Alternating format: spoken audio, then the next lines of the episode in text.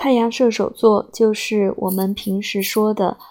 呃，我是射手座，我的朋友是射手座这样的一个十二星座的概念。那我们通常看到的资料都是说，十一月二十三号到十二月二十一号是射手座。那其实呢，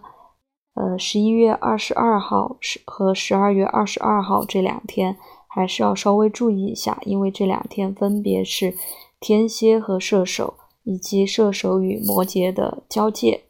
呃，就以今年为例，那今年是在十一月二十二号。下午五点零一分的时候就进入到射手座了，所以这个时间以后啊出生的宝宝就是射手座的，所以可能会通常会被误解以为是天蝎。那像今年，像再过几天，呃，十二月二十二号，虽然我们平时看到的是十二月二十一号是射手座，但其实今年。要到二十二号的，嗯，上午的六点二十三分之后才进入摩羯座，嗯，所以这两天出生的朋友可以稍微关注一下自己的星座，嗯，你有可能一直弄错了，嗯，要可以具体查一下自己的出生时间。好的，那我们知道射手座的。给人的感觉就是，呃，非常的乐观，很自由。刚刚我也看到有一位打卡的小伙伴说，啊，我射手最乐观活泼。那因为，呃，射手座它是火象星座里面的变动星座，火象星座是三个嘛，白羊座、狮子座、射手座。那火象星座的特点都是。比较热情的啊，跟热情啊，跟这种活泼外向的能量都很有关系。那因为射手座它是一个变动星座，而且它是由木星守护的，所以它的这种扩张性和可能性就更多啊。他可能不像白羊那样啊，就是一下子很猛烈的。感觉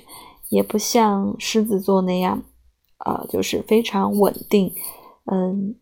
非常在意自己的形象，呃，一个比较聚焦的状态。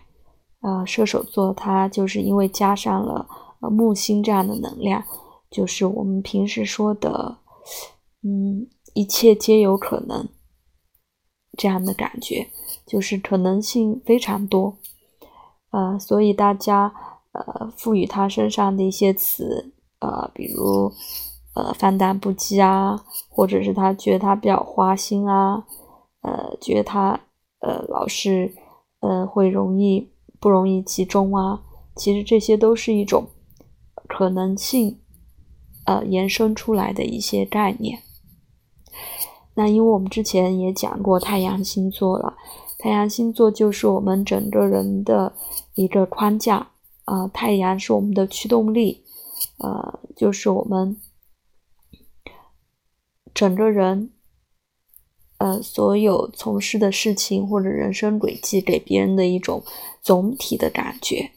啊，当然，我你这里是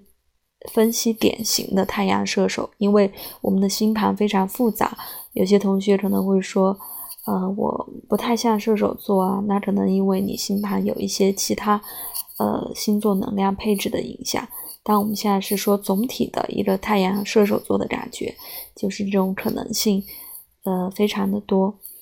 呃，所以我们通常认为，呃，射手座可能跟远方、跟哲学、跟一些高等高等教育相关，啊，这些都是跟木星的这种扩张性，跟很多可能性的这样的一些。能量相关联的，嗯，还有可能大家会觉得射手座也很随性啊，我觉得这些都是一种可能性的延伸，所以一起来说说你对射手座的认识吧。或许你就是射手座，或许你的家人、朋友、你喜欢的人有射手座，呃，欢迎来和我们一起分享。